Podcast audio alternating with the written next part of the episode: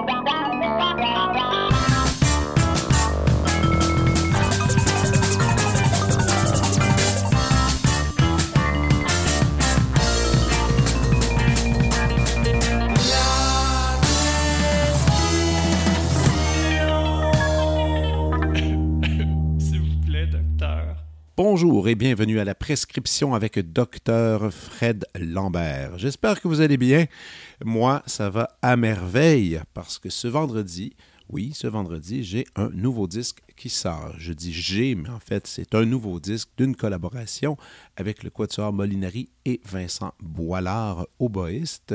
Donc, c'est un disque de quintette, qui est une formation assez rare, devrais-je dire. Et ce disque s'intitule Lumière nordique et c'est sous étiquette Atma.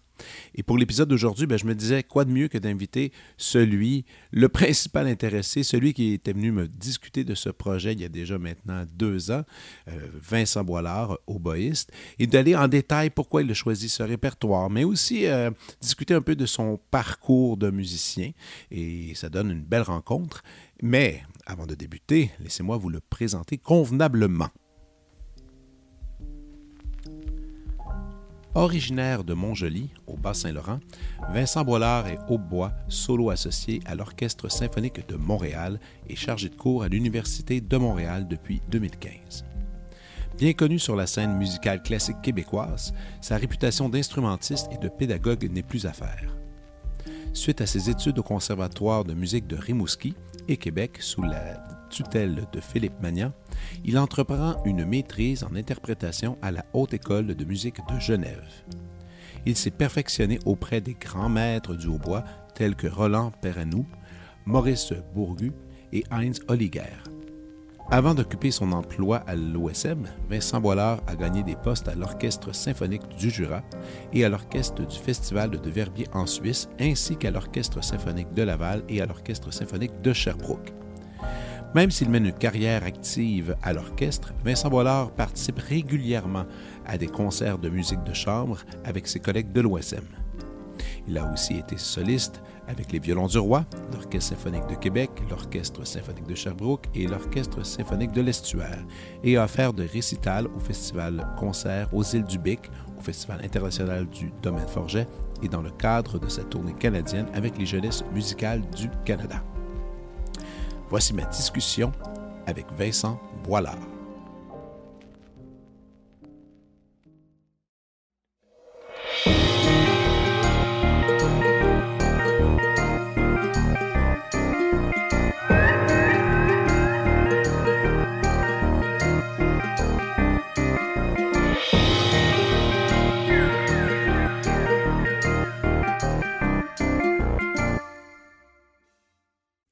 Un, deux, tout est bon.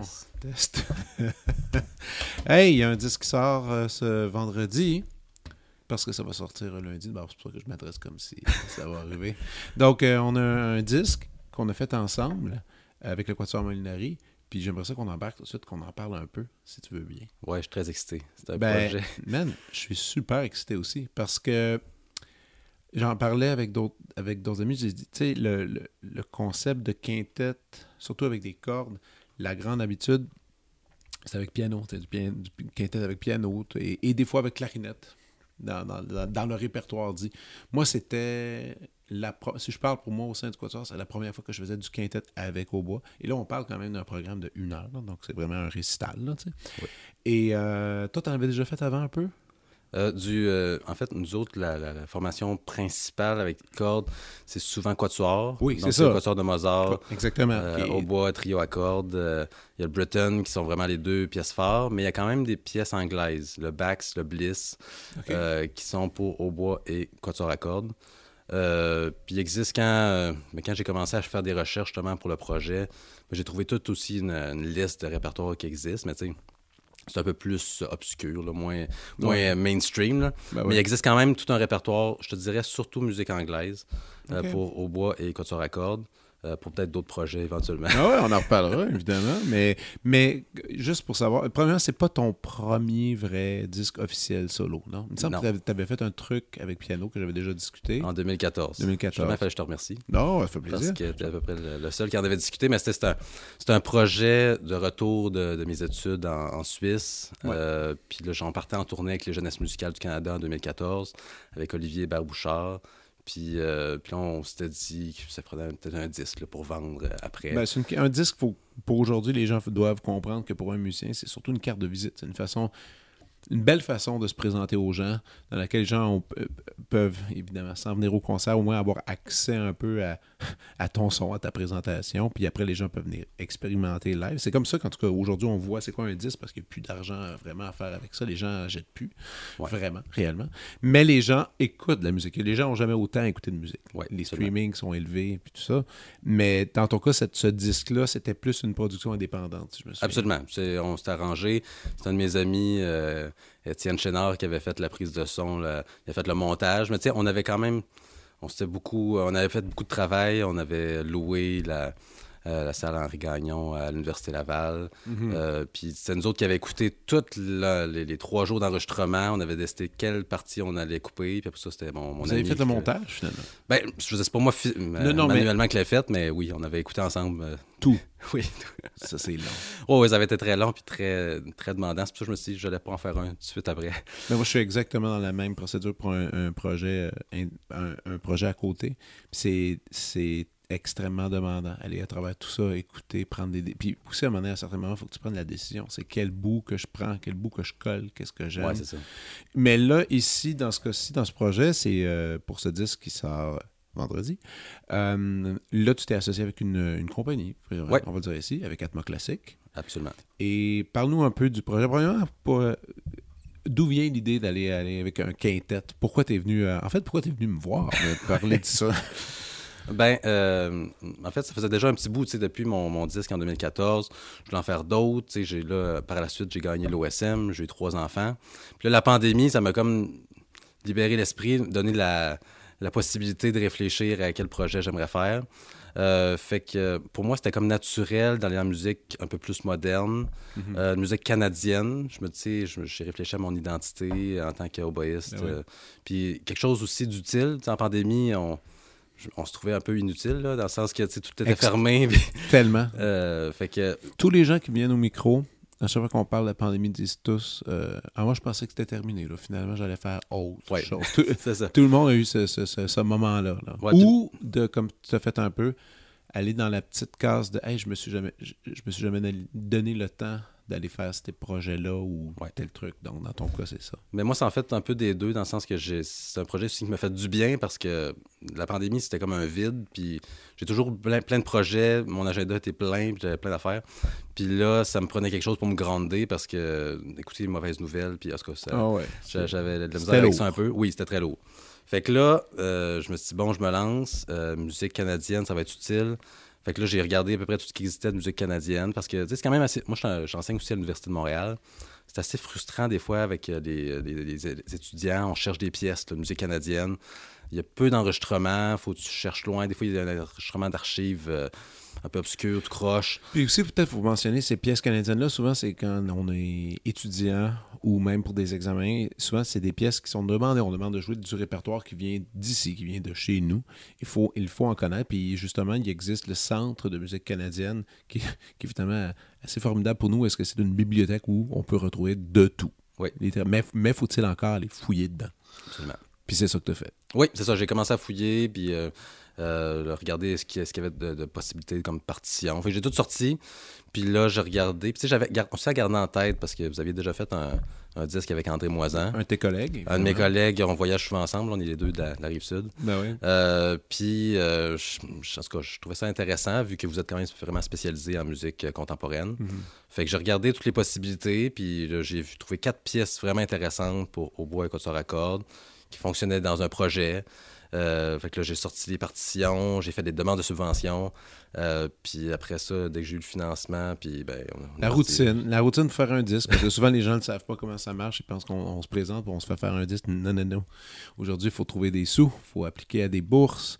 Euh, une fois qu'on a ces sous-là, ben, on peut justement entamer une, procédure avec une compagnie ou indépendamment. Dans ce cas-ci, c'est avec Atmos, ce qui est cool parce que au Québec, il y a quand même deux grosses compagnies. Euh, souvent, si vous achetez des disques euh, de musique classique, ben, il va y avoir Atma puis il va y avoir Analecta, qui sont les deux plus importantes, peut-être même, j'irais jusqu'à dire au Canada. Et après, il y en a certains, autres qui sont, aussi présents. Euh, mais ils ont un, immense catalogue, un, un, très gros catalogue. Et ce qui est le fun, c'est que la distribution de ton disque va bien se faire pour ça. Mais là, la procédure a été quand même différente. On a, nous, on est allé ensemble, on a répété, on a fait le concert pour le casser, voir les, les forces et faiblesses. Et puis là, après, on est allé on allé à Saint-Augustin. Oui qui est un, paradis, honnêtement, pour enregistrer. Je trouve la musique de chambre. Absolument. La, prise de son est incroyable. Incroyable. Mais là, cette fois-ci, quel, en était du montage pour toi? Là, tu n'as pas écouté toutes les pièces. Non, ben c'est ça. J'étais vraiment en Cadillac. Là. Ah c'est Anne-Marie Sylvestre qui, en fait, était responsable de l'enregistrement. Puis elle a, pris des notes durant l'enregistrement. Après ça, nous a envoyé un premier montage déjà fait. Oui. Euh, il fallait qu'on écoute. Des commentaires. Qu'on commente tout ça, savoir s'il y a des trucs qu'on aimait mieux ou d'autres. Puis après ça, on a, après les corrections, on a fait euh, deux ou trois séances comme ça. Là. Mm-hmm. Puis euh, après ça, ben, c'était déjà réglé. Mais tu sais, elle est tellement, tellement efficace aussi ben oui. Euh, que ça s'est passé super rapidement. Puis on a un produit, donc on, est très fiers. C'est très cool. Non, moi, j'ai, j'ai, hâte de, le partager. Si tu veux bien, pourrais-tu présenter un peu, expliquer un peu ces pièces-là, ces quatre grosses pièces-là qui sont sur le disque? Donc le disque s'appelle Lumière nordique. Ça me pris un petit temps avant de, de trouver le nom, mais finalement, ça m'est vraiment mais j'ai comme eu un éclair de génie. Là. Je me suis dit, ah, ben ça, ça fonctionnerait vraiment. Lumière, dans le sens, mettre la lumière sur des œuvres qui n'ont jamais été enregistrées. C'est quand, même important de le dire. C'est des pièces qui ont été sélectionnées euh, spécifiquement parce qu'ils n'avaient jamais fait l'objet d'un disque euh, mm-hmm. physique. Euh, donc, on va permettre de les découvrir, ces compositeurs. Euh, après ça, lumière aussi, c'est pour mettre en lumière le hautbois, qui n'est pas nécessairement un, instrument qu'on entend souvent en, disque. Ben, euh, qu'on n'entend pas souvent ben, hors d'un orchestre, on va dire ainsi, parce que dans l'orchestre, très identifiable, et, l'instrument est quelque part un peu dédié à, ce rôle, à ce que tu fais finalement, être à l'orchestre symphonique, on parlera tantôt. Mais le, sortir de ce contexte-là, comme tu dis, ben, c'est mettre en lumière vraiment une autre facette de l'instrument. Oui, puis tu sais, en plus, c'est du répertoire moderne. Donc, c'est des. Euh, plus. C'est des. Euh, bon, on fait pas de technique ultra moderne dedans, mais c'est quand même quatre univers sonores complètement différents. Euh, puis Nordique, ben, c'est des pièces canadiennes. fait que... Puis chaque, chaque pièce là-dedans a quand même une, part de lumière intéressante. Mm-hmm. Euh, donc la première pièce, c'est le Serenata da Camera de Stuart Grant, un compositeur euh, québécois. C'est un oboïste aussi, puis chef d'orchestre aussi.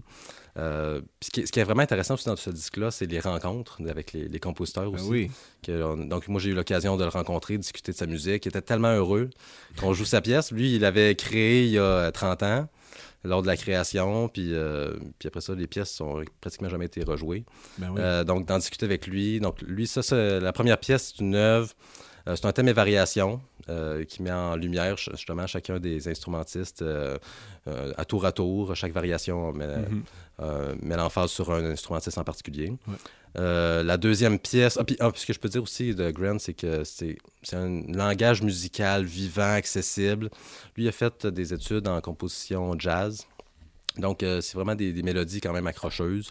Euh, donc, il ne faut pas non plus avoir peur trop de la musique contemporaine tout le temps. C'est pas nécessairement tout le temps trop des. Puis dans ton disque aussi, je trouve que c'est assez varié stylistiquement. Parce que contemporain, c'est un gros mot. C'est un mot large. Oui, c'est un mot large.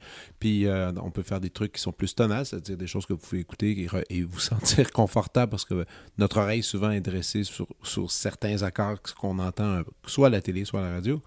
Mais il y a des choses aussi, des fois, un peu plus expérimentales. Dans ton disque, on a le droit vraiment à une palette. C'est vraiment coloré. Ça, va, ça, va dans tous les, ça va un peu dans tous les sens et c'est ça qui est le fun. Ben, euh, oui. Ben, c'est ça. Ce que, Tant, dans le Grand que tu parles, justement, qui est un thème et variation, bon, on a un thème et là, ça bouge. Autant après, on s'en dans une autre pièce, puis c'est pas du tout la même idée. Non, absolument pas. Mais c'est ça, ça fait, ça fait voir tout l'éventail des possibilités euh, expressives du, du hautbois. Exact. La deuxième pièce, c'est une euh, Searching for Sophia d'Elisabeth Rom. Une autre euh, oboïste qui est compositrice, mais elle est vraiment très prolifique. Mm-hmm. Compositrice, une des plus accessibles, justement, dans la musique au Canada. Euh, elle, cette pièce-ci est inspirée de, peu de son, ses grands-parents qui, sont, qui ont immigré de Syrie. Donc, il y a comme des influences du Moyen-Orient dans la musique, mais c'est de la musique assez tonale quand même.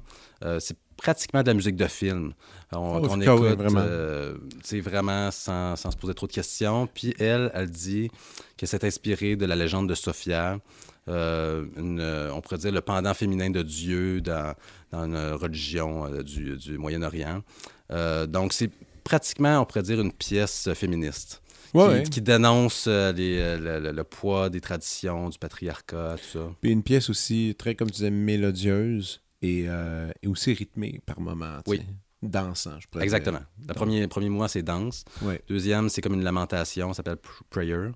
Troisième mouvement, c'est des fantaisies sur euh, thèmes traditionnels. Elle dit qu'il y a une, opposition entre les thèmes euh, de, chansons qui étaient chantées par sa grand-mère et euh, une espèce de, de, je pourrais dire...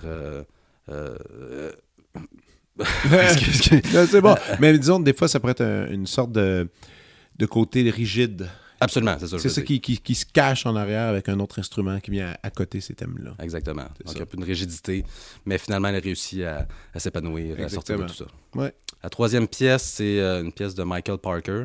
Oui. Un compositeur vraiment un peu méconnu. Là. Moi, je n'avais aucune idée c'était qui. Non plus. Il semble, lui, vient de, de, de Terre-Neuve, euh, Labrador.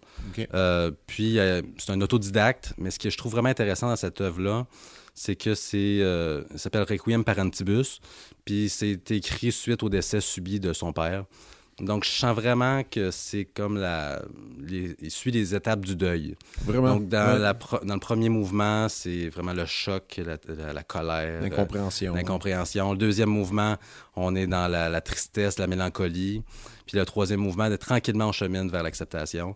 Fait que c'est un, un musicien. C'est une musique un peu plus atonale peut-être un peu plus dérangeante par moment, mais si on comprend l'histoire autour, c'est vraiment. C'est une musique qui m'a fait du bien à écouter pendant la pandémie. Et très personnel. Oui, absolument. Parce qu'on on a vécu tellement de deuil, puis de mettre ça en musique, de le sentir, quelqu'un qui vit les mêmes euh, émotions, ça m'a fait beaucoup de bien.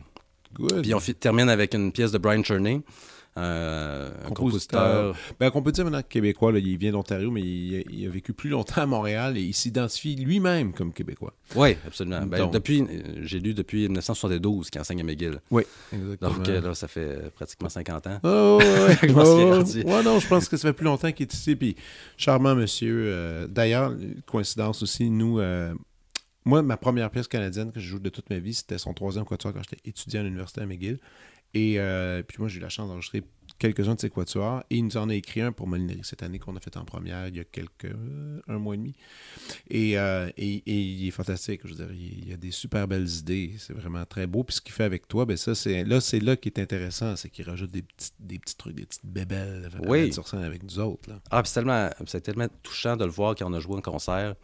De dire qu'il il se rappelait même plus qu'il avait écrit cette pièce-là. Il a écrit En, euh, vers le début des années 90. Puis euh, ça a été joué euh, pour son frère. pour son frère, Lawrence Choney, qui, a commandé. puis c'est inspiré de son. de sa, ça s'appelle In the Stillness of the Summer Wind, inspiré de ses étés passés à la campagne.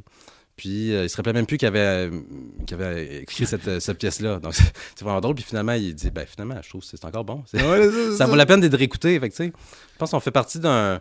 Euh, d'un écosystème musical, c'est important d'y prendre part. Oui, mais on a aussi un devoir de mémoire. Hein. Euh, puis ce devoir de mémoire-là, en tant que musicien, je pense va des fois au-delà du concert. Oui, on peut le faire un concert, mais un concert, là, c'est très éphémère, ça s'évanouit. Puis un, disque, moi, moi j'aime faire des disques. Toi, t'aimes-tu ça faire des disques? Ben, euh, écoute, c'est exigeant. Oui. C'est très, très exigeant. Euh, j'aime ça. Euh, c'est un plaisir. Mais je veux dire, de faire toute la, somme de travail, moi j'ai beaucoup de respect pour les gens qui en font beaucoup. Parce que je sais. avec Molinerie, on en fait pas mal. Il y a à peu près un par an, là, au moins. Ah, c'est gigantesque. C'est gigantesque, mais en même temps, moi, c'est le, le, plaisir de gratter le détail, le plaisir, mais aussi l'espèce de quand on, va, quand, on va finir nos carrières, trouvez-moi, ça va revenir maintenant. On va arrêter de jouer. Mais c'est de regarder en arrière puis de dire qu'est-ce qui reste. Puis des fois, euh, ben, tu sais, surtout que tout le monde partage une chose, c'est l'enseignement. Ça, c'est quelque chose qu'on est musicien puis qu'on enseigne, ça, ça reste. Il y a cette espèce de leg qu'on donne un à un. C'est super personnel, c'est le fun. Mais un disque, c'est un leg aussi. Puis c'est. Moi, ce que j'aime bien gros quand on enregistre des disques, et, je souhaite la même chose pour tes disques, c'est que des jeunes musiciens vont l'écouter parce qu'ils vont apprendre, soit, mettons, du répertoire que, que tu as joué, puis ils vont essayer de mieux jouer que toi. Absolument. C'est ça le défi. Ah oui. Puis moi, tu sais, mettons, nous autres, on a fait euh, l'équateur de Schnicke. Je pense qu'on était le troisième enregistrement qui existe. Puis là, je crois qu'il y, en a d'autres qui s'en viennent. Puis, ben, c'est ça, on participe à l'espèce de raffinement, de, de peaufiner euh, un compositeur dans lequel on a fait notre possible à notre tour. Puis là, il y a d'autres jeunes qui vont encore plus fort, qui vont prendre ça. Puis, là, oui, puis ça inspire les autres à faire la même chose. Exactement. Puis à développer, puis, tu sais, à, à, rester là. Puis aussi, c'est le fun, moi, ben, tu as des enfants, moi aussi, c'est le fun de dire... Euh, tu laisses un, un, petit souvenir sonore euh, de leur père. c'est quand même. Oui, puis quelque chose de bien fait. Moi, quand je l'écoutais, je disais, ah, c'est vraiment cool. Oui, oui. Pas de regret. Non, non, non. Ça sort, puis ça va être cool. Donc. Ben, si je peux euh, juste euh, revenir sur la, dernière pièce de Churney, parce qu'on n'a pas dit grand-chose. C'est vrai. C'est juste une œuvre qui est inspirée de la nature, puis c'est vraiment particulier parce qu'il s'inspire des différents timbres, fait des jeux de timbres avec le, hautbois, les, les cordes les PIDs, puis il y a aussi l'utilisation des... carillons de verre, ouais. chimes, qui donne un peu l'impression de vent. Donc, euh, c'est comme, ça commence vraiment smooth, puis tranquillement, ben là, la tempête se lève, ça brasse un peu plus. Puis à un moment donné, il y a comme une euh, chanson folklorique qui sort de tout ça, puis ça ah finit comme, euh, comme si de rien n'était. Donc, c'est ça, c'est un bel univers à découvrir d'ambiance. Vraiment. Et si vous cherchez des pièces, vous êtes oboïste et vous cherchez des pièces à faire, avec vos amis qui ont des équations à cordes. voilà, vous allez, vous allez avoir euh, de choix. L'album sort sous l'étiquette Atma. Évidemment, vous pouvez l'écouter sur les plateformes, vos fameuses plateformes iTunes ou Spotify, mais si vous avez un cœur, ça se peut que vous en ayez un, vous pouvez aussi l'acheter, prendre de l'argent et dépenser de l'argent pour avoir un disque pour que vous, c'est à vous, vous allez l'apporter, vous êtes enfin imprimé d'ailleurs? Oui, oui, mais oui, on a, moi j'en devrais en avoir 150 copies, mais Atma, non, je ne sais pas combien vont en avoir. Excellent, donc, et pour ça, nous, on fait un lancement. vendredi au Conservatoire de Montréal, à la salle de, la salle de concert à 7h30. Euh, un concert dans lequel euh, Vincent va venir jouer des extraits. On va aussi expliquer un peu le disque, un peu comme on vient de faire à l'instant. Mais aussi, c'est l'occasion de venir euh, jaser aussi avec nous. On va vendre des, copies. Et, par la suite, après suite à cette performance-là, ben, nous allons faire des quatuors 5, 6, 7 de Philippe Glass en préparation à un enregistrement que nous allons faire en juin parce que nous sommes en train de faire toute l'intégrale de ces quatuors à cordes. Ça va être un coffret qui qui va sortir dans quelques années, mais qui va rassembler environ trois ou quatre disques pour euh, ce coffret-là. Et, euh, et, après, il y aura sûrement un petit vin. On pourra célébrer un disque. Parce qu'il faut célébrer ça. Avant, il y, avait, il y, a, eu pendant longtemps des lancements de disques, des vrais lancements de disques où est-ce qu'on y allait. Puis là, cette tradition-là, c'est un peu évanouie, mais moi, je suis content qu'on en fasse un, un lancement. C'est le ouais, en plus, ça va être la journée de mon 35e anniversaire. T'es sérieux? No way! Ah ouais, c'est comme un addon. OK. ça va être, on va célébrer. C'est vraiment un addon ou c'est un non, non, non? Non, non, c'est un addon. OK. Michel m'a écrit, ben, ça va être le 24 mars. Ben, OK. Ça... aïe, aïe. Ben, écoute, c'est parfait. ouais. C'est parfait. On va, on va, avoir du plaisir. Donc, ça, c'est pour la portion disque. Allez l'écouter, puis écrivez-nous si vous avez des commentaires. Et maintenant, on va parler de toi, si tu veux bien. Ben oui, certainement. Faisons un petit, voyage dans, faisons, euh, un petit voyage dans le temps, si tu veux bien. Euh, J'aimerais ça qu'on parle un peu origine, euh, musique, comment c'est arrivé à toi, quand, de, quelle façon cet instrument-là est apparu dans tes mains? Ça, d'ailleurs, c'est la première question que je devrais te demander. Comment c'est arrivé dans tes mains? Ouais, ben moi, j'ai commencé la, musique à 6 ans. Euh, mais pas là au bois. J'ai commencé la flûte avec. pour mes parents, c'était important qu'on fasse de la musique. Tu viens d'où encore? De Montjoli, dans le Bas-Saint-Laurent. Euh, ma grande sœur jouait du piano, puis moi, ben, j'ai commencé la flûte avec en maternelle. Tes parents jouaient? Euh, mon père, c'est un mélomane. Il joue un peu de tout, mais là, maintenant, il chante beaucoup. Euh, il fait des chœurs. Dans des chorales, ouais, c'est ça. Puis là, maintenant, à la retraite, là, il commence les cours de piano. Ah, ma ouais? Mère aussi, ouais, ma mère aussi avait fait des, du piano quand elle était jeune. Puis là, à, sa retraite, elle a commencé plus le piano. Puis là, même euh, cette année, elle a commencé la clarinette. Mon Dieu! ouais. Wow! C'est cool, ben, ça. C'est ça, ça change les idées, ça tient occupé. Puis la musique, c'est tellement bon pour euh, quand on vieillit garder, euh, rester actif puis allumé. Ben, c'est apprendre une autre langue. Hein? Ouais. C'est vraiment, littéralement, tu as un texte devant toi, il y a un texte. C'est un autre vocabulaire qu'on n'est pas nécessairement habitué. Souvent que tes parents, ben là, ils, doivent, être ils doivent être commençais à être habitué à lire la musique. Mais tu sais, lire la musique en soi, déjà, c'est un défi là, pour Oui. bien des gens. là. Puis après, c'est de, de lire et d'associer ces, ces idées-là avec nos doigts. C'est pas évident. Et chaque instrument a son affaire. Là. Oui, oui, c'est ça. Donc ça, c'est... Non, pour un- t'as raison. Pour un projet de retraite, c'est... c'est... Puis il n'y a pas d'âge, vraiment. tu sais, on peut Non, commencer... euh, il y en a plein qui font du violon, qui commencent à 60 ans juste pour le plaisir. Ben, pour essayer, tu- au moins essayé, puis tu, tu vas Ouais. au bout de ton rêve. Exactement. Puis, euh, en tout cas, eux autres, ça leur fait vraiment du bien, du plaisir. Cool. Fait que euh, à 6 ans, j'ai commencé la flûte à bec. là. J'ai fait ça pendant jusqu'en cinquième année. Puis euh, à l'école de, musique, de musique de- du Bas-Saint-Laurent. Puis euh, après ça, en cinquième année, même ma prof de bec m'a dit ben, tu sais, ce serait peut-être bon que tu changes d'instrument parce qu'elle, en fait, était la. euh, elle dirigeait l'harmonie du secondaire. OK, Fait qu'elle savait que je m'en venais. Fait que là, elle a dit ben, tu pourrais choisir soit la clarinette là, au bois ou le saxophone. Euh, donc, j'ai essayé ça, puis elle a dit, ben, tu sais, il me semble que je te verrais vraiment au bois. Puis je me rappelais aussi, tu sais, euh, euh, quand j'étais petit, on écoutait quand même pas mal de musique. Euh, puis on avait cet enregistrement, là, le disque de Heinz Oliger, euh, des concertos baroques.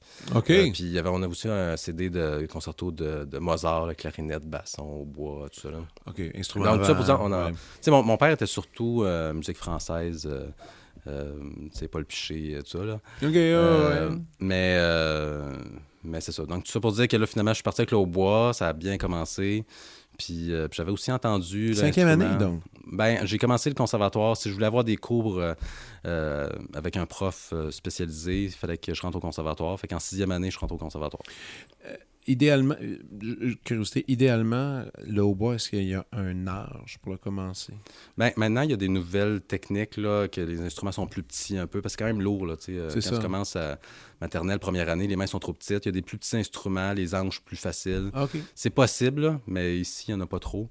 Euh, Mais toi, en mettons, Europe. toi, en tant que pédagogue et professeur, qu'est-ce que tu dirais? Ben, moi, je trouve la flûte à bec, c'est l'idéal. Parce que tu commences, tu apprends la musique, tu apprends à lire la musique.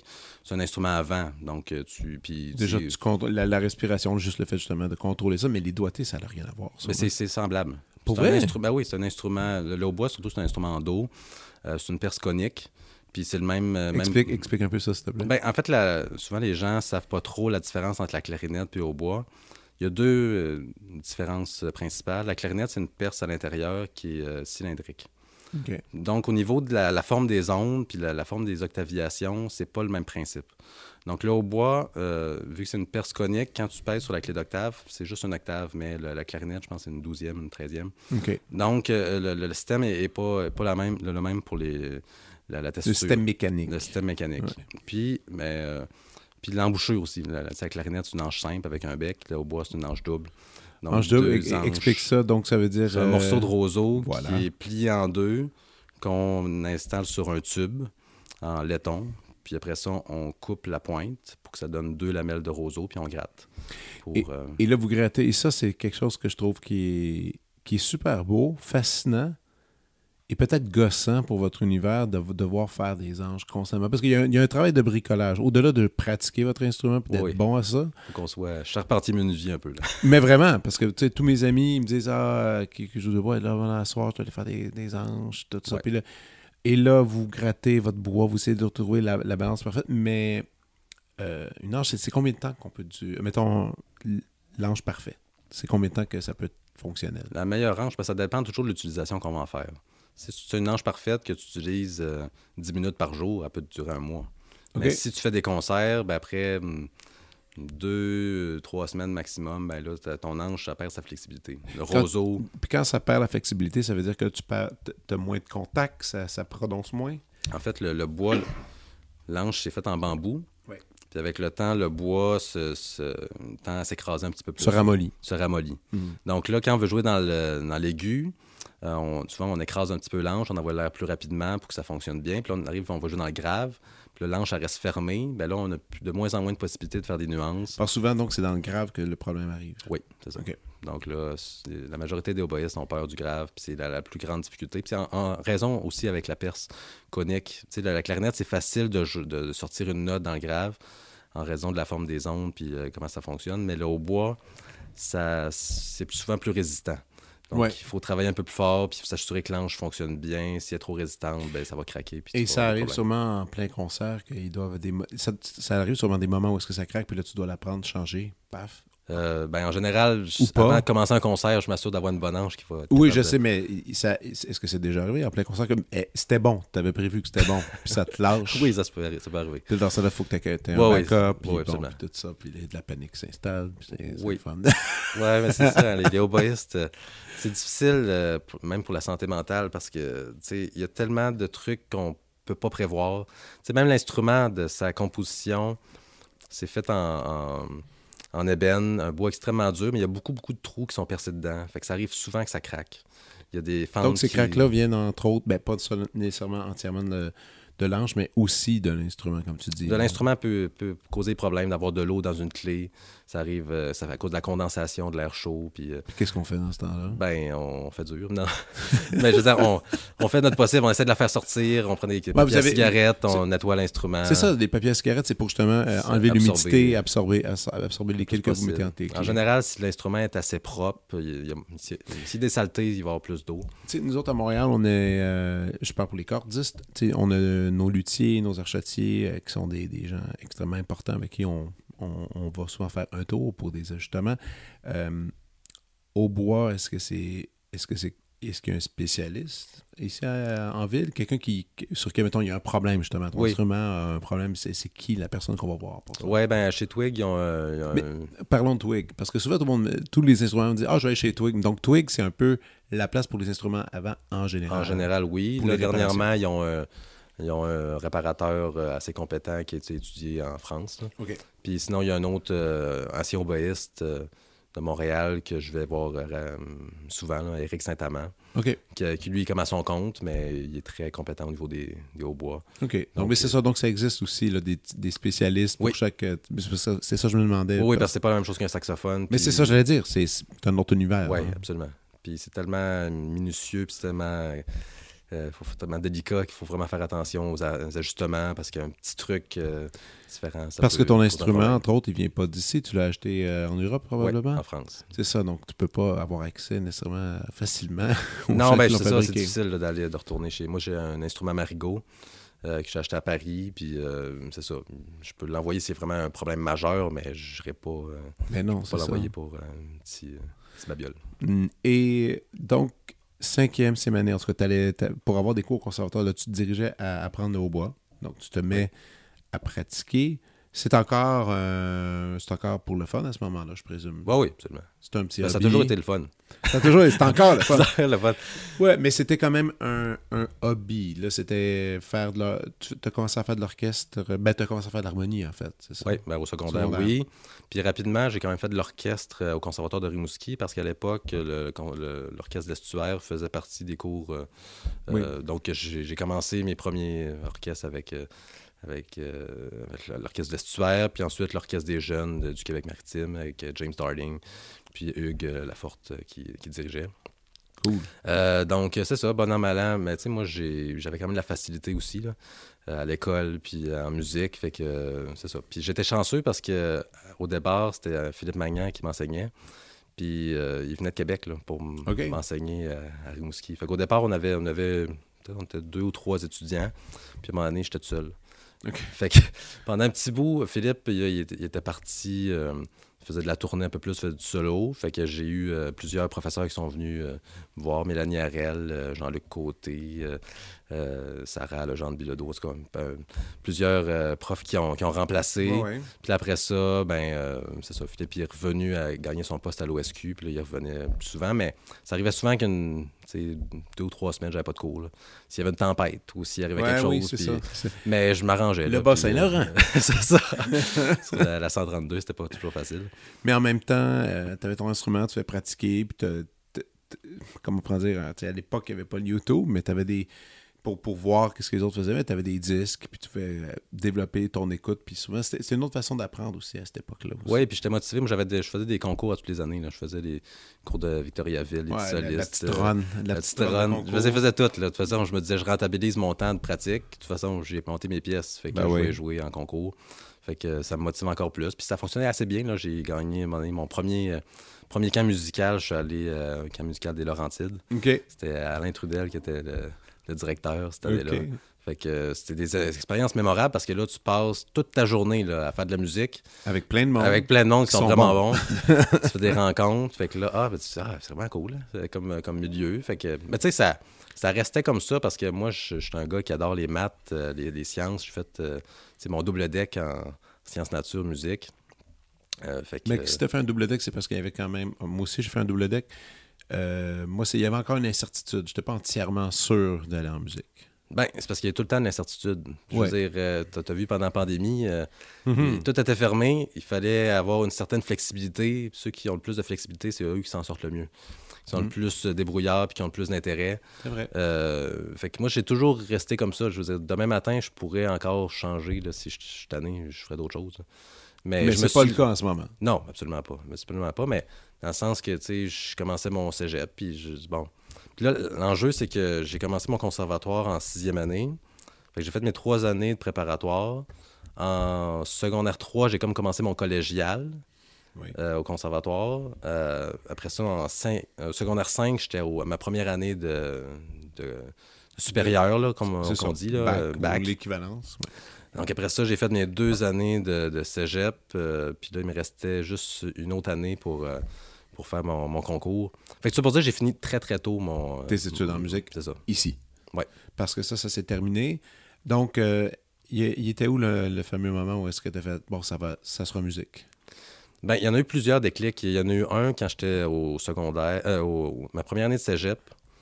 Euh, faut que je te raconte. Malgré, malgré que tu commençais ton double deck, tu savais quand même que tu t'en allais plus là. Ben, c'était surtout... c'était- ça a toujours été mon choix numéro un. OK. Rendu là, là, c'était vraiment mon choix numéro un. Ça se passait bien. Euh, au, euh, c'est ça, ma première année de cégep, j'ai gagné le concours du Canada. OK. Euh, j'ai comme été le, le grand gagnant. Oh oui. Puis j'avais. En fait, la petite histoire, c'est qu'en secondaire 5, j'avais, j'avais, j'étais arrivé en finale nationale, mais la, la finale nationale était à Edmonton, puis c'était la journée de mon bal de finissant. fait que là, j'étais embêté. oh, fallait que tu choisisses. Fallait choisir. En fait, j'ai appelé euh, Louis Dallaire, qui était le directeur euh, à cette époque-là. OK. J'ai dit, c'est possible de déplacer mon, euh, ma, ma- ma performance? Puis il dit, non, malheureusement, tout est booké. Là. Bon, j'ai dit, ben, tant pis, je vais laisser tomber. Parce que moi, j'avais déjà ma, ma conjointe à l'époque. Là. OK. De- déjà- Et, et elle, euh, et vous aviez dit, écoute, faut aller à notre balle quand même. Ben, je veux dire, c'est. Ah, je- OK, question. Est-ce que ça a valu la peine? Ben, c'est ça l'histoire. C'est que, oui, oui, ben, je suis encore en- avec elle. là, Non, non, fait- pas. OK, non, non, mais je pense que c'était cool d'aller au bal. Oui, oui, non, non, c'était avec mes amis, puis on a trippé. Là. OK, On parfait. a vraiment eu du fun. si tu me dis, ah, le bal, c'était pas, il mouillait. non, non, non, non, on a vraiment eu du fun. Puis la, la petite histoire, c'est que finalement, l'année suivante, ben là, j'ai refait la finale nationale. Puis là, la finale nationale était à Rimouski. Parce qu'il y a eu la nouvelle salle des Jardins Tellus qui a Ah été oui, fondée. puis là, j'ai joué en solo avec l'orchestre. Puis là, je me suis dit, OK, là, ça commence à être euh, sérieux, puis ça peut être possible. là. OK. Tu sais, quand tu gagnes des gros prix comme ça, c'est OK, ben c'est cool. Peut-être que ça fonctionne. Ouais, ça pourrait. Il faudrait que je me laisse une chance. Là. Fait que, tu sais, je Mhm. devenais de plus en plus euh, euh, motivé à pratiquer dans tout ça. là. C'est cool, ça. Puis après ça, ben, euh, c'est sur le bon an, mal an. J'ai fait, en fait, mes, mes deux premières années de cégep à Rimouski. Ouais. Puis après ça, mon- ma troisième année, je suis parti à Québec, euh, au cégep Garneau. Puis en même temps, je suis au conservatoire. Puis, euh, puis après ça, ben là, la dernière année, j'avais fini mon double deck. Il me restait une année d'études au conservatoire. Je me suis dit, bon, je vais essayer de me concentrer juste là-dessus, voir jusqu'à où je peux me rendre. Puis la dernière année, j'ai commencé à fouiller, là, c'est les possibilités d'école à l'étranger pour aller me perfectionner encore. Ce qui est vraiment particulier, c'est que cette année-là, ben, la- l'année précédente, durant l'été, j'avais fait l'Orchestre national des jeunes du Canada. J'ai rencontré un, un tromboniste, Simon Tétrault. Puis lui, il me dit Ah, j'étudie à Genève, c'est vraiment cool. Euh, c'est un, un jeune Québécois là, qui étudiait là depuis déjà un bout. Puis sa, sa blonde, c'était l'accompagnatrice de la classe de hautbois de la Haute École de musique de Genève. Fait que là, il m'a dit, ah, là, tu devrais venir à Genève, c'est vraiment cool. Puis tu viendras chez nous, on va, tu vas pratiquer avec euh, ma blonde. Puis, euh, voir c'est quoi. hein? voir c'est quoi. Puis, fait que là, j'avais comme un- déjà un premier contact. Ouais, là, puis Genève, c'est le fun, c'est en, en français. Ben oui. Facile au niveau de la langue. La Suisse, c'est en plein centre de l'Europe. Fait que là, c'était comme mon, vraiment mon, mon plan numéro un par la suite. Fait que là, j'ai fait toutes les demandes de bourse, euh, les recherches, euh, puis là, c'est ça, je m'enlignais pour, euh, Ah, pour cool. Genève. Mais j'ai quand même fait d'autres auditions. J'ai fait la- à Genève, j'ai fait Lausanne. Puis si ça fonctionnait pas, je m'en allais essayer à Lyon, à Paris, au CNSM. Puis les États-Unis, c'était hors, hors de question ou c'était moins un univers, un univers que tu connaissais moins? Ben, C'est-à-dire que c'était plus naturel pour moi d'aller en Europe parce que mon prof avait étudié en Europe. Oui, il y a tout. On a, toi et moi, on en a déjà discuté une fois en voiture en allant faire notre disque euh, sur, le, sur les différentes écoles mu- de musique. Encore, nous, c'est très clair. tu sais. Il y a les. en- en- il y a les, le son un peu plus européen, le son allemand, français, tout ça. Puis il y a l'école, la fameuse école américaine, dont je pourrais qualifier la plupart des, des, des violonistes et euh, des cordistes, je veux dire, ici euh, au- au Canada et au Québec, on a un son qui se rapproche beaucoup plus de ça. tu sais. Ouais. Euh, mais toi, non. Toi, t'es allé ailleurs, t'es allé chercher ce son européen. Genre, ton prof avait fait ça, toi, t'es allé là-bas. Et hum, je pense, mais écoute, je me rappelle plus encore. On a- tu je t'avais dit, j'ai dit de quelle école que tu es? Ouais, ben, c'est- moi, je. C'est un je- mélange. Moi, je pense que c'est un mélange un C'est peu. un mélange. Je peux pas, pas- tu sais, au Québec, c'est aussi particulier un peu. On est comme le, le- le bataillon francophone en Amérique du Nord. Oui. Fait que de toute façon, on a quand même une couleur particulière. Déjà. Euh, c'est ça, de prime abord. Après ça, euh, ici au Québec, on est un mélange. Il y en a qui ont été étudiés aux États-Unis, euh, non plus en Europe. Puis au final, ce qui nous rejoint, c'est qu'on essaie d'être flexible. Puis, on... puis tu sais, il faut dire aussi les écoles, c'est plus ce que c'était. avant, c'était vraiment, en, en tout cas pour nous, très spécifique. Maintenant, les écoles tendent à se rejoindre un peu. Il y a une idée de son qui se, qui se joint, quelque chose d'un peu plus dark.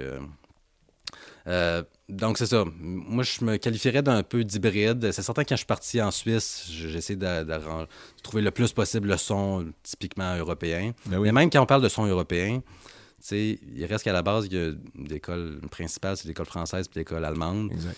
qui sont pas nécessairement le même son non plus. Fait que moi, j'ai l'impression que j'ai pris un peu... Dans tout mon cheminement, j'ai essayé de prendre le meilleur un peu de tout. Là.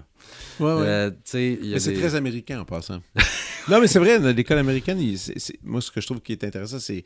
Ben, il y a peut-être un truc, c'est ça, c'est un gros son. ça. Il y a l'idée de gros son pour les Ouais. cordes, je parle. Ouais. Encore une fois, aucune connaissance pour les, pour les oui. qu'est-ce que ça représente. Mais il y a un- c'est vraiment un mélange d'aller chercher le meilleur, essayer d'aller chercher le meilleur de toutes les cultures, puis de faire cette espèce de son plus compact, plus gros, euh, efficace, qui perce, qui traverse. Ouais. Nous autres, en tout cas, c'est ça que ça dit. Ouais, absolument. Puis vous- mais, mais vous autres, euh, Ben, nous autres, il y a une certaine rondeur qu'on qu'on cherche, mais c'est drôle parce que les, les Américains veulent la- une la- un rondeur. peu la même chose. Mais ouais. c'est juste que la, la- la différence principale, c'est que c'est la façon de l'obtenir.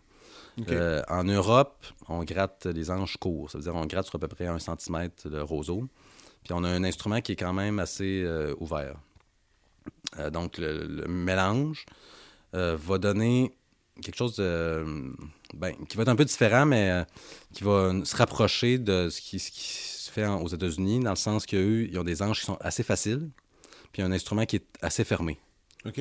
Donc, l'idée, on veut à peu près la même genre de choses, mais on l'obtient pas de la même façon. Exact. Ok, je comprends? comprends. ouais, ouais, c'est un autre chemin. Exactement. Fait que là, mais moi, mon idée, c'est d'avoir une certaine flexibilité pour être capable de jouer parce que ça reste que, tu sais, je- moi, en tant qu'hautboyiste associé, au bois solo associé à l'OSM, ben, je dois euh, jouer premier au bois, puis avoir un certain leadership, puis aussi jouer dans la section à l'occasion. Est-ce qu'on peut parler de ça? Oui. Parce que souvent, euh, les gens ne comprennent pas les positions euh, de chaise euh, au sein d'un orchestre. Qu'est-ce que ça représente exactement? Pourquoi là, tu viens de dire je suis associé? Ben du monde qui écoute en ce moment, sont, qu'est-ce que veut dire il est associé? Il est, il est membre? Il est pas membre? C'est, qu'est-ce que ça veut dire? Ouais, en fait, peut- le terme euh, Mais- associé... non, mais c'est, quelque chose que- qui fait. À chaque fois, j'ai des amis qui sont non-musiciens qui viennent à l'orchestre. Juste toute cette relation-là, que ce soit au sein des cordes, parce que les cordes aussi, c'est spécial, l'emplacement des cordes. Puis les vents, c'est, ils trouvent ça fascinant. Je pense que c'est une mauvaise traduction. Parce que, tu sais, euh, aux États-Unis, on dit principal puis associate. Ouais. Euh, nous autres, on a mis associé, mais ça devrait être plutôt comme en France, co-principaux Ouais. ou co-solo. Donc, au sein de l'orchestre de, de, de Symphonique de Montréal, il y a un hautbois solo. Oui. Qui est là, qui s'appelle Ted Baskin. Théodore. Ouais. Et toi, à côté de lui, tu es? Euh, au bois solo associé. Dans le sens que je suis le deuxième premier au bois. Ce qui veut dire. Et qu'est-ce que ça représente comme tâche? Ça veut dire que je fais les premières parties de concert. Euh, donc souvent, moi, je vais faire l'ouverture, le concerto. Puis, euh, ben, là, il y a une pause. Il y a une pause, puis il va venir faire la symphonie. C'est ça. Ça, c'est le concert typique. C'est un concert typique euh, de ton rôle. Donc, tu joues les premières parties, puis après, souvent, tu vas t'en aller. Terminé. Puis c'est moi qui fais les concerts, les matinées jeunesse, les concerts pop en général. Parce que, tu là, le- dans ce cas-là, T'es solo. T'es- tu, tu prends toute la. Le, le, le, Je suis le- premier au bois. T'es premier au bois. Voilà. Exactement. Puis ça m'arrive des fois, mettons, si on fait le sac du printemps, ben là, je vais être dans la section parce qu'il y a cinq au bois. Puis euh, dans, dans- à l'OSM, on est quatre. Donc, on, euh, va, on va te chercher. puis je là, m'en vais faire le troisième au bois. Il y a aussi le fait que si le, le, le premier bois, le solo, euh, tombe malade, C'est comme qui ça, remplace. tu dois remplacer. Bon, tu dois toujours. Ça, c'est quelque chose qui est un peu dingo, je trouve, de ce job-là. Euh, puis à la limite, je pense que j'aimerais pas l'avoir parce que tu dois tout le temps connaître deux partitions. Ouais. Ça, c'est quand même beaucoup de job. moi, Ouais, c'est ouais. ça qui me, moi, c'est ça qui m'effraie quand, quand je pense à ça. C'est quelqu'un tombe malade, euh, je sais pas, là, je sais pas, quelque chose arrive. Là. Puis Ben- ça, t'as dû avoir des situations où tu devais, comme tout d'un coup, euh, Ben, c'est drôle parce que ça arrive pas souvent. Ted, il a vraiment la, la réputation d'être là. Puis, Il est euh, fiable. fiable. Mais c'est arrivé dans ma première année de probation. Il était tombé à vélo, je pense. Puis là, c'était trois jours avant le début de la saison. On faisait Pellières et Mélisande de Debussy. Avec Nagano qui dirigeait. fait que là, j'avais trois. Probation en plus. C'est ça, ouais. Puis là, c'était un gros, gros concert. Fait que là, je disais, OK, ben, au moins, tu sais, j'ai eu trois jours pour savoir vraiment que, tu sais, parce que de le fait de te préparer, c'est quelque chose, mais préparer puis jouer, C'est autre chose. c'est autre chose. Ouais, ouais. euh, tu sais que tu vas être pas mal correct, c'est correct, là, mais, Ouais, mais de dire, euh, il faut vraiment que tu le joues, puis. euh, fait que, ouais, ça, ça avait été un gros défi. Mais ce que, la, la beauté, c'est que j'avais déjà joué la pièce OK. euh, à Verbier. OK. Euh, festival. festival de Verbier avec du doigt à l'époque. euh, En que, plus, dans la, dans la lignée de, de- du son euh, OSM. Ouais, exactement. Fait que, fait qu'au moins j'avais un bon background, fait que je- j'avais été capable de m'en- bien m'en sortir. Mais euh, oui, il faut toujours être prêt quand même à toute éventualité. Là. ah, c'est quand même stressant. Oui. Dit-il avec un sourire. Mais d'un autre côté, tu sais, c'est bien parce que moi je vois ça, que ça me fait apprendre les pièces aussi d'une façon un peu moins stressante. Oui, mettons, c'est vrai. euh, T'es pas confronté non plus à aller euh, au devant, mais tu, tu le sais quand même. C'est ça. Je sais qu'il faut que je sois prêt, mais euh, c'est ça, ça arrive rarement. T'es membre depuis combien d'années maintenant? C'est ma huitième année. Huitième année. Je peux peut-être te raconter mon, moi, mon j'aime- audition. Mais moi, les auditions, c'est ce que j'aime le plus entendre. Une audition, c'est le fun. Peu importe l'orchestre, peu importe quoi. Le processus qui est comme fou, parce qu'il faut que tu pratiques, tu pratiques, tu pratiques, que tu sois prêt. Puis il y a la fameuse journée où est-ce que tout peut changer. sais. C'est drôle parce que chaque musicien a vraiment son histoire d'audition. là. Ah non, puis c'est les meilleurs. Mais la mienne n'est pas pire. OK, on y va. OK, good, vas-y, on y va. En 2014, il y avait l'audition nationale, euh, la première audition pour le poste de au bois associé. Puis euh, je m'étais présenté, j'avais beaucoup pratiqué. Justement, c'était suite euh, un peu après le lancement de mon premier disque. Ça avait été une grosse, une grosse année, cette, cette année-là. Euh, puis peu avant aussi, ma, ma conjointe m'avait dit qu'elle était enceinte. Yes, pas de stress. Fait que c'est ça. Fait que ça pour dire, j'ai j'ai fait l'audition, euh, ça se passait bien, euh, j'ai fait la finale, mais ils ont pris personne. Ça arrive souvent, l'OSM. Mais ils n'ont pas des- trouvé le son qu'ils voulaient. Ben, ont- ou, tu sais, on n'a pas convaincu qu'on serait meilleur que, à l'international- que, que tous les oboïstes qui pourraient se présenter à l'international. Fait que des fois, à l'audition nationale, c'est quasiment pire parce qu'il faut que tu convainques que tu es le meilleur, mais en plus que tu convainques tous ceux qui sont pas là. Que, que- que- Ouais. que- que tu serais meilleur que tous ceux qui sont pas présentés. Donc, tout ça pour dire, au final, euh, ouais, je comprends, je comprends ce que tu veux dire. Ouais. donc, au final, j'ai pas gagné, mais j'ai continué à pratiquer. Puis là, entre-temps, les Vions du Roi m'ont appelé pour euh, faire une tournée au mois de mars OK. 2015. Fait que là, euh, c'est ça, il a fallu que je refuse parce que c'est dans les dates De non, d'accouchement Ah, d'accouchement, de, ma, de, ma, de ma conjointe. Fait que là, j'étais bien déçu, mais peu après, là, genre au début de la- l'année 2015, ben là, la- l'audition est sortie, l'international, puis c'était dans les mêmes dates. Dans, dans le sens que dans les mêmes dates de la tournée des Vions du Roi, puis dans les mêmes dates de l'accouchement. de Tout, ma- tout en même tout temps. en même temps. Fait que ça pour dire, vu que j'avais refusé la tournée avec les Vions du Roi, j'étais disponible pour faire l'audition internationale. Donc c'est un peu grâce à ma, à ma fille Ben oui. que, que j'ai pu faire le. Mais quelque part, parce que Parce que sinon, on- j'aurais pas. probablement pas, t'aurais pris, t'aurais pris peut-être le boulot. puis, Oui, c'est ça. euh. Donc, euh, finalement, euh, ben, l'enjeu principal, c'était que ma, ma conjointe accouche pas à la même date que l'audition. Donc, elle était prévue pour accoucher le 8 mars. Finalement, elle a accouché le 6, puis l'audition, c'était le 14. Fait que j'ai eu 8 jours après l'accouchement pour faire mon audition.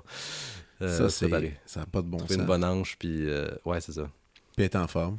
Ouais, ben. Qu'est-ce que comment vous avez géré? Vous avez de l'aide un peu familiale là, pour que sa mère qui est venue nous aider un peu. tu t'es isolé dans le sous-sol puis t'as pratiqué. Puis, Ouais, euh, ben, en fait, le rendu là, j'ai connaissais beaucoup les traits. J'avais beaucoup pratiqué. ouais, ouais. Puis c'était surtout de me trouver une bonne hanche. On vient à l'anche! pour le hautbois, là, quand ton instrument fonctionne bien puis tu as une bonne anche, ben là, tu te sens confortable puis là, tu es prêt tu te sens bien, puis aussi mentalement. Oui. Tu as une confiance qui est, qui est redoutable à partir de là. Exactement. Fait que là, je me suis trouvé une bonne anche. Euh, L'audition était quand même dure, euh, ben longue. Ça a commencé à 9h, 9h30, puis on a fini à 7h30, 8h le soir. Ah c'est tough. Fait que c'est des longues journées, euh, puis c'est des, des traits des enchaînements très difficiles, c'est des, des, des, trucs très doux dans le grave. Tout ça fait à l'aveugle. Oui, c'est ça, derrière par avant. C'est important de le dire, ça, parce que c'est les, les, les gens de l'orchestre sont sous, derrière un rideau, ils écoutent les candidats, ils ne savent pas qui ils sont. Alors, ils ne jugent que pour la qualité de, de ce qu'ils entendent. La personnalité, les looks, tout ça, n'importe. C'est pas, c'est pas quelque chose, on s'en fout. Bref. Non, c'est ultra important. Puis même dans plusieurs orchestres, il, il, existe certains orchestres qui le, le paravent tombe en euh, finale. En finale, des fois, ils vont l'enlever. Vous, vous le gardez jusqu'à la, jusqu'à la fin. fin. de fin de tout. Même que oui. c'est à la limite une surprise à chaque fois. Quand vous avez terminé, dire bon, voici le gagnant, on va aller voir c'est qui. C'est ça, absolument. C'est tout le temps un moment. En tout cas, pour moi, ça a été ouais, très excitant. Puis euh, c'était tellement un grand, une grande joie. Après oui. toute les, la semaine que j'avais vécue. Euh, c'était beaucoup en même premier temps. enfant. Après ça, de voir la gang qui. Première job. Première grosse Première job. grosse job, ouais, c'est ouais, ça. ça. Ah non, ça a été. Euh, c'est le fun. Ça. Là, ça fait 8 ans. Là. Ça fait, ça fait 8 ans. c'est ça. C'est facile à reconnaître. Là. Ma fille a 8 ans. Ah oui, c'est ça, c'est associé. C'est ça, que... c'est ça. C'est associé euh, tout, ça, tout ça en même temps. Ouais. Et, euh, et évidemment, mais vient après, comme, comme tu l'as si bien indiqué, après, tu as, l'approbation dans laquelle tu, euh, ça prend comme une année où est-ce que tu dois jouer avec l'orchestre. Et après ça, après, c'est comme on pourrait dire ainsi un essai, une fois que c'est approuvé, une fois que l'orchestre fait un vote. Ouais. Et là, t'es membre. Et là, c'est ça qui est arrivé pour toi. Oui, c'est ça. Ben, en fait, il y a une mini-probation de deux semaines. De deux semaines, oui. Au après, début, pour voir si ça peut fonctionner. Puis Mhm. moi, c'était drôle parce que c'était pendant l'été. Je pense que mon premier concert, c'était avec les, euh, les Trois Accords. C'était un concert festival Ouais, juste ouais. pour rire. Qui était pas pire. en C'était- très drôle. Ah ouais. Et ils Il y a eu des chanteurs d'opéra qui, ça. qui, qui, qui- qui chantaient même, euh, ça avait été ré- réécrit en, en allemand, en En- italien, puis en comme, russe. comme, comme en russe, c'est ça, puis ils faisaient comme si, comme si c'était des leaders. Ou Ouais, c'est ça. euh, C'était pas pire. Puis une de mes derniers, un de mes derniers concerts pendant ma mini-probation, c'était pendant la virée classique. C'était avec Nagano, c'était une pièce moderne qui fait le joue, une espèce de canard, euh, je me rappelle plus exactement du Black Brome. En tout cas, une espèce d'affaire inspirée de Lac des un peu, Ouais. mais vraiment ultra moderne. Puis ça avait finalement, euh, en tout cas, j'avais bien, ça s'était bien passé. bien passé. Fait que là, il a dit, OK, ben, on est bon pour l'essayer encore euh, un petit bout. L'approbation, c'est quand même une année tough, Oui, surtout que là, c'est ça, moi j'avais un bébé. Là. en plus. Fait que là, je voyageais, je restais quatre jours semaine en général à Montréal, je revenais à Québec, euh, parce que nous, on habitait à Ah Québec. non, oui, ok, t'étais... Non! Ouais, oui. Moi, c'est pendant mes, mes trois années de fin d'études entre la, la Suisse puis ma, ma job à l'OSM, moi, j'habitais à Québec. Fait que je suis revenu. Tu puis, euh, voyageais... ouais. Mais c'est quelque chose de bien, par contre, parce que quand t'étais à Montréal, tu devais comme... Tu tu fais pas faire autre chose que focuser sur Ouais, jouer, je- je bien jouer. Tu dormais un peu, tu revenais, t'allais te fatiguer à Québec, puis tu revenais à Montréal C'est ça. pour ça. Puis, Ah, mais ce qui était le fun, c'est que j'avais quand même pris de l'expérience. J'avais gagné déjà des jobs avant à l'orchestre de Sherbrooke, à l'orchestre de Laval, puis tu sais, je me promenais pas mal, fait que j'avais déjà pris un peu de- d'expérience du galon. là. J'ai, quand- c'est sûr, bientôt, on va parler de ta prescription. Je a des choses sur la table que tu as amenées. C'est cool, j'ai hâte de savoir c'est quoi. Ouais. Mais, euh, on va quand même euh, juste revenir un peu sur le fait de l'enseignement, parce que tu été professeur. Oui. Tu enseignes à l'Université de Montréal, Oui. euh, dans lequel les gens viennent étudier avec toi pour soit faire un bac, une maîtrise ou un doctorat, ou peu importe. Euh, et l'enseignement, ben, ça fait partie de ta vie depuis quelques années maintenant? Ah ben depuis toujours. Moi j'ai j'ai enseigné, euh, j'ai commencé, je me rappelle, au secondaire, j'avais déjà, tu sais, euh, j'ai étudié au conservatoire, puis j'avais quand même assez avancé pour mon âge. Puis secondaire 2-3, déjà j'enseignais à tout. Ben, c'était Euh, ton, au lieu de travailler dans un dépanneur, toi, tu pouvais faire ton un petit argent de Ben oui, avec ça, exactement. comme, j'ai fait la même chose. C'était comme naturel. Au début, c'était vraiment euh, complexe un peu, là, d'essayer de comprendre les principes. Puis, moi, le j'avais beaucoup de problèmes, ouais, c'est ça. Puis, puis le plus ça va, j'ai toujours continué d'enseigner. Puis là, je développe comme mes, mes façons de faire, puis euh, mes, mes tracks, là, un peu, là. Mhm. Quand il y a un problème, ben là, j'ai des pistes de solutions. J'en ai comme 3-4. puis ça m'a toujours accompagné. Puis j'aime tellement ça, transmettre ce que j'ai appris. Tu sais, même encore euh, cette année, des élèves, là, je sors, tu sors un doigté. Tu devrais essayer de le doigté. Puis, ah, il a personne qui me dit ça. Non, mais tu vois, ça, c'est cool. Ah, c'est, plaisant. Puis là, d'essayer de. Puis moi, j'amène aussi un peu ce que j'ai appris en, en Europe. Là. Tu sais, En Suisse, euh, j'ai fait deux ans à Genève. J'étais dans un milieu ultra. Les meilleurs oboïstes étaient là. là. Mhm. Tu sais, J'ai un de mes collègues qui était rendu au concert de Gabao, là, euh, OK. au Bois Solo, qui a tout gagné les concours internationaux. Fait que, tu sais, c'était vraiment un milieu qu'on- tellement stimulant, puis énergisant, puis... euh, Pour toi, c'est qui le. le- Je veux pas dire le summum, le best, mais oui, quelque part un peu. C'est pour toi l'inspiration de ton instrument, la personne que tu écoutes puis que t'en reviens pas tellement que c'est beau. Comment c'est comment Ben, il y en a- personne Il joue? y a un extraterrestre là, dans le Ok, monde ben des- c'est ça. Moi, je veux savoir Ben, c'est tu sais, qui. il y, avait Oliguer, là, évidemment, quand, de sa génération. Dans la nouvelle génération, le, celui le plus euh, Star, mettons. star, ouais, c'est François Leleu. François Le. Leleu? Leleu. Ok. Ouais. Lui, c'est l'extraterrestre? Ouais, ben, tu sais, il, il est arrivé, euh, il a gagné, il- je pense qu'il a commencé euh, à Paris au CNSM, il avait genre 14-15 ans. À 18 ans, il gagnait un job à, à l'opéra, puis après ça, il a gagné à la radio bavaroise. Euh, là, il fait du solo, il dirige, euh, il- Ok, ce genre de talent. Ouais, genre de là. Martin. Comment il s'appelle Martin? Freust. Freust, qui, qui, qui- Ouais. il joue, il dirige, il danse. je dire, il fait, fait tout, tout, en même euh, temps. ouais, ça. Ok, donc lui, c'est un peu ça. Là, Mais tu sais, des fois, c'est tellement. C'est tellement. Des fois, c'est comme un peu trop. Je peux pas dire à mes élèves, faites comme lui, parce que Non, parce qu'il y a juste lui qui fait ça. c'est ça. ouais. Il est dans son monde, mais. euh, Mais c'est impressionnant. Je le trouve incroyable. Mais après ça, il y en a des autres, des extrêmement bons. Là. Tu sais, Albrecht Mayer à, à- Berlin, euh, Mhm. au Gringchuk, justement, qui est au concert de Gebau. Euh, Puis dans les jeunes, Ramon Ortega, euh, Philippe Tondre, euh, qui est à Philadelphie maintenant.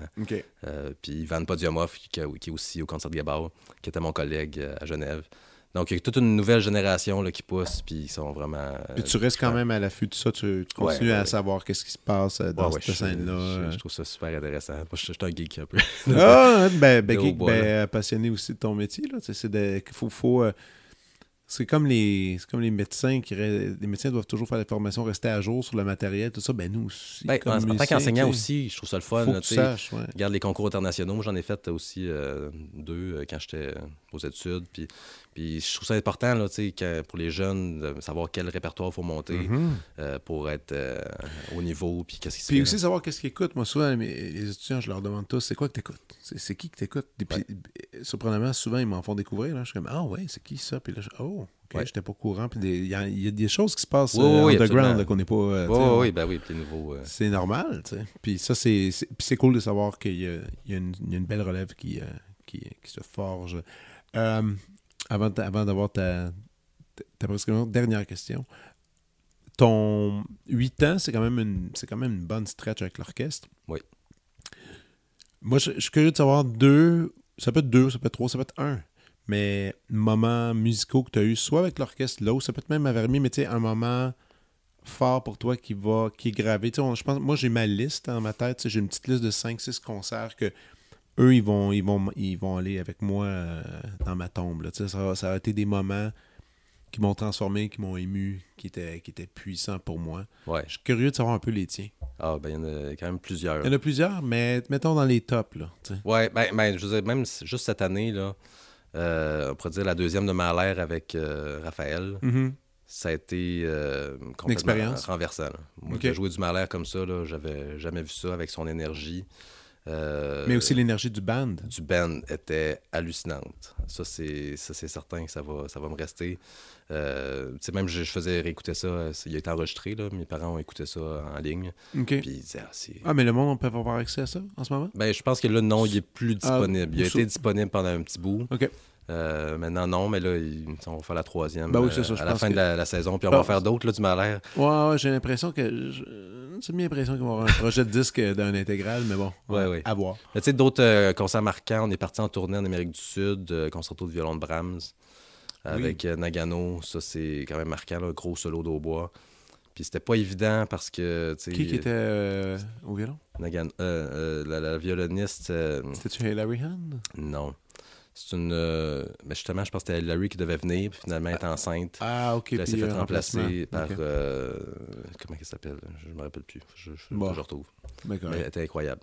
Mais Mais c'est puis- mais c'est aussi, c'est une espèce. Quand tu as un solo dans cette tune-là, c'est- il y a une espèce de dialogue Oui. qu'il faut que tu catches puis que tu sois présent puis que c'est- quand même pas facile. Oui, oui, oui. C'est des, des- des grands moments comme ça. Tu sais, en tant qu'associé, moi, je suis souvent dans les concertos, les ouvertures, tout ça. Mhm. Fait que le concerto de violon de Brahms, c'est pas mal le plus gros. C'est le gros trait. Euh, le gros trait lyrique, euh, beau. euh, tu sais, moi, je- à chaque fois, ça revient. Je suis tellement content. T'es content de le faire? Oh, oui, ça c'est mon. Puis à chaque fois je faisais, je jouais en audition, j'étais tellement content. Je trouve que c'est un de mes meilleurs traits que j'aimais Ah, vraiment c'est faire. cool. Puis C'est encore plus le fun de le mettre en application Ouais. réelle. Après ça, ben sinon, tu sais, euh, il y a eu plusieurs gros moments marquants à Verbier. Ouais. Euh, quand moi, j'ai fait pendant trois ans euh, des concerts avec du toit. Là. Ben, on, on a fait Heldenleben avec Némé Yarvi. Oh, wow. Puis ça, c'est pas évident parce que c'était tout le temps live là, sur Medici. Ah ouais. Les, les- les caméras. Puis moi, je faisais le, le corps anglais, justement, qu'on là, on va enregistrer dans deux semaines. euh, Stressant, ça. Euh, gros, gros solo de corps anglais. Puis là, il y avait la caméra qui était juste à côté de moi. Puis là, tch, ça, ça se tourne. Ah, wow. Euh, Là, c'est le moment de shiner. Là. Ouais, ouais, ouais, ouais. Ah Fait que ça, c'est des moments quand même marquants qui, qui te forment aussi. Là, Ah ouais, parce que le niveau de stress, c'est comme euh, Un peu plus élevé. plus élevé. Là. Euh, puis, mais la- la- je- le moment qui me. Je pense qu'il y a un qui m'a donné le plus grand coup de cœur, ben, dans mes premiers gros coups de cœur d'orchestre, c'était la première de Mahler avec euh, Jacques Lacombe à l'Orchestre national du Canada. C'est la première fois que, tu sais, quand les, les corps se lèvent à la fin, là, Ah ouais. là, je n'étais pas capable d'aller. les, les larmes me sont venues là, pendant, Ah, pendant ouais. qu'on jouait. Je me dis, je peux pas. faut que je reste. euh, mais Ah ouais, de sentir la puissance d'un orchestre de même qui se donne, tu sais, un orchestre de jeunes, là. Ah, qui se donne, c'est le best. C'est fou. Fait que ça, j'en garde encore des, des super euh, souvenirs. Nice. Écoute, c'est l'heure maintenant de la prescription. Oui.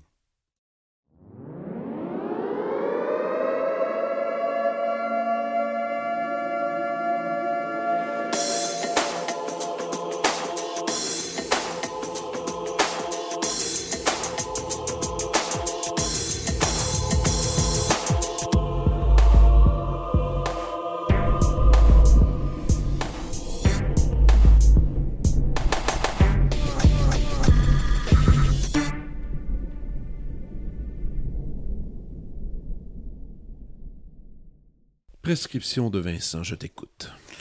Ben, écoute, il y a quelques mois, j'ai découvert, euh, moi, souvent, les pauses d'orchestre, je me promène, là, à Archambault, Renaud-Bré, tout ça, là. Ah. Euh, puis je suis tombé sur le livre de Catherine Perrin, Les Trois Réveils, Oui. avec un hautbois sur Ah la ouais. couverture. Ah, puis tu connaissais pas? Ben, je, non, j'avais. je- Moi, je, je pense que c'est sorti en 2020. Mhm. Puis euh, c'est juste un peu avant la pandémie, là. Puis je sais pas, je l'avais pas vu passer. Puis euh, là, j'ai lu ça, puis je revenais pas. Je trouvais ça tellement bon. Elle écrit bien, Catherine. Oui, c'est son premier roman. Puis là, ce qui est le fun, c'est que tu sais, ça parle en plus d'un oboïste. Le, le, le- le- personnage principal, c'est un oboïste qui a des problèmes euh, bon, mentaux éventuellement, mais tu sais, ça se passe au Conservatoire de Québec au début. Fait là, à je me disais, c'est ma vie? Mais non, finalement, non, là, il finit dans le. Ça, va pas super. ça va pas super bien.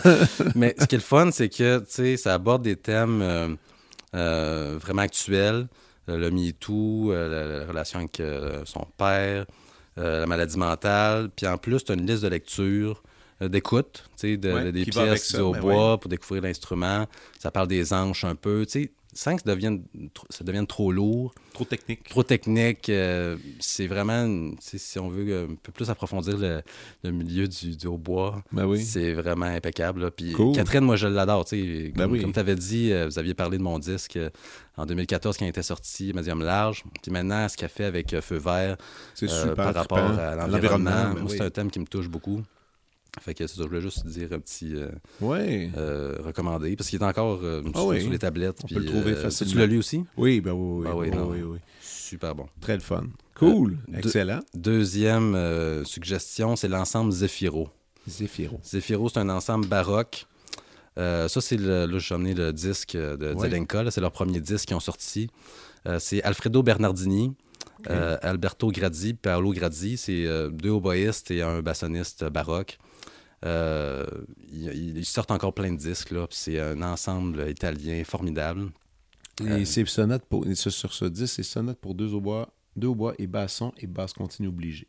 de Zelenka. C'est un, com- c'est un compositeur tchèque Qui a été découvert plus tard un peu, mais euh, c'est tellement extraordinaire le contrepoint qu'il y a là-dedans. Puis eux, Euh, ils font des disques justement un peu euh, à valeur historique comme ça. Sur... Écoute, j'ai jamais entendu le nom de. Toujours sur instrument d'époque. OK. Euh, puis ils font de tout, tu sais. euh, ils ont des concertos de Vivaldi. euh, il y a un CD que j'aime beaucoup aussi, c'est les Royal Fireworks de Handel. OK. Moi, j'ai une histoire avec les, les Fireworks. Quand j'étais jeune, justement, euh, Philippe euh, euh, Magnan, il y avait une, une bande de hautbois. Puis là, il avait fait, il avait mis sur pied un, un concert. On allait faire les royal, euh, royaux, euh, feux d'artifice royaux de Handel à Québec. Fait que là, ça s'est fait avec 12 au bois, 4 bassons, des trompettes, Et des, timbales là-dedans. C'était hallucinant. OK. Fait que c'est pour dire que euh, il a enregistré aussi euh, les, les Fireworks. OK. cool. À l'époque, tu sais, les bandes d'au bois, c'était super important pour euh, la cour du roi Louis XIV, dehors, tu sais, il faisait de la musique. Les hautbois, ça remplaçait les trompettes, là. C'était vraiment, vraiment... Ouais. Puis moi, j'adore écouter la... Tu sais, j'a- j'adore la musique contemporaine, mais la, la musique baroque, quand j'ai besoin de relaxer, c'est ça que j'écoute. OK. C'est les, les premiers amours, tu sais, le, hautbois, l'âge de... euh, l'ère euh, l'âge d'or ouais oui, c'est oui. ça c'est la musique baroque fait que, euh, fait que c'est ça j'ai toujours beaucoup de plaisir à écouter Ok. euh, Zephyro Zephyro. Super, Ouais. excellent. Est-ce que tu as un dernier truc?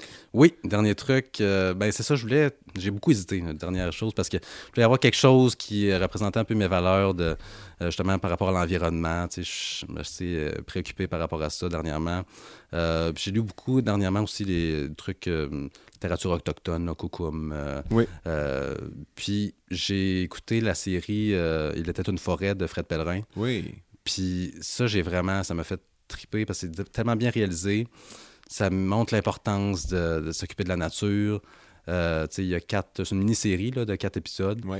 Euh, qui parle de la forêt nourricière. Sais, il parle aussi des Premières vu. Nations. J'ai entendu beaucoup parler, mais j'ai rien vu. C'est sur euh, euh, donc c'est facilement accessible. Ça s'écoute. Puis en plus, Fred Pellerin, moi, je l'adore. Il fait des, Ben oui. il fait des concerts euh, chaque trois ans avec euh, l'OSM. C'est toujours très, très bon. Là. très bon, très touchant. Puis ça, de marier la, la musique avec euh, les images, moi, c'est ce que je préfère. Euh, mais tout ça pour dire que cette série-là, euh, j'ai trouvé fantastique. Euh, puis ça, ça remet en place les, les valeurs euh, de, justement de protection de l'environnement, de, de faire attention. Mhm. Euh, il parle de son lac, il parle de, il fait venir des immigrants pour montrer le, le temps des sucres, c'est quoi. Ben oui. Fait que, en tout cas, ça m'a touché, puis je trouvais ça important d'en parler. Cool. Excellent. Hey, merci, c'était super le fun. Ben. Vraiment, vraiment plaisant. Et tout le monde, allez regarder, allez écouter, pardon, euh, ce nouveau disque qui sort vendredi sous les étiquettes Atma. Et sur ce, ben, à bientôt. Au plaisir. Vous venez d'écouter La Prescription avec Dr. Fred Lambert. À l'animation, Frédéric Lambert. Réalisation, montage, recherche et bons conseils, Olivier Chamberlain. Au logo, Joël Vaudreuil. La musique, le groupe Crab. Jérôme Minière, Philippe B., Ben Chimie, Guillaume Beaulieu et Vincent Vertefeuille. Merci d'avoir été à l'écoute et à bientôt.